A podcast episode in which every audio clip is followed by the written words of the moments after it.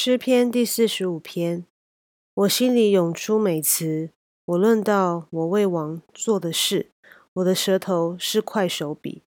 你比世人更美，在你嘴里满有恩惠，所以神赐福给你，直到永远。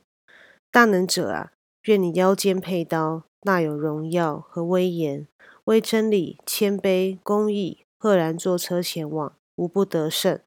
你的右手必显明可畏的事，你的剑锋快，射中王敌之心，万民扑倒在你以下。神啊，你的宝座是永永远远的，你的国权是正直的，你喜爱公义，恨无罪恶，所以神就是你的神，用喜乐油膏你，胜过高你的同伴。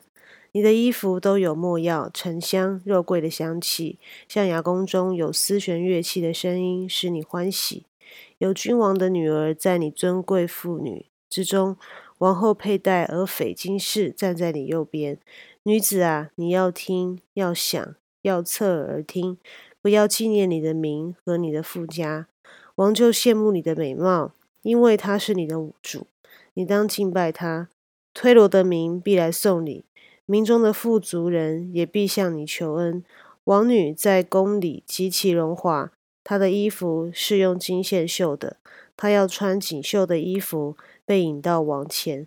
随从他的陪伴童女也要被带到你面前，他们要欢喜快乐被引导，他们要进入王宫。你的子孙要接续你的列祖，你要立他们在全地作王。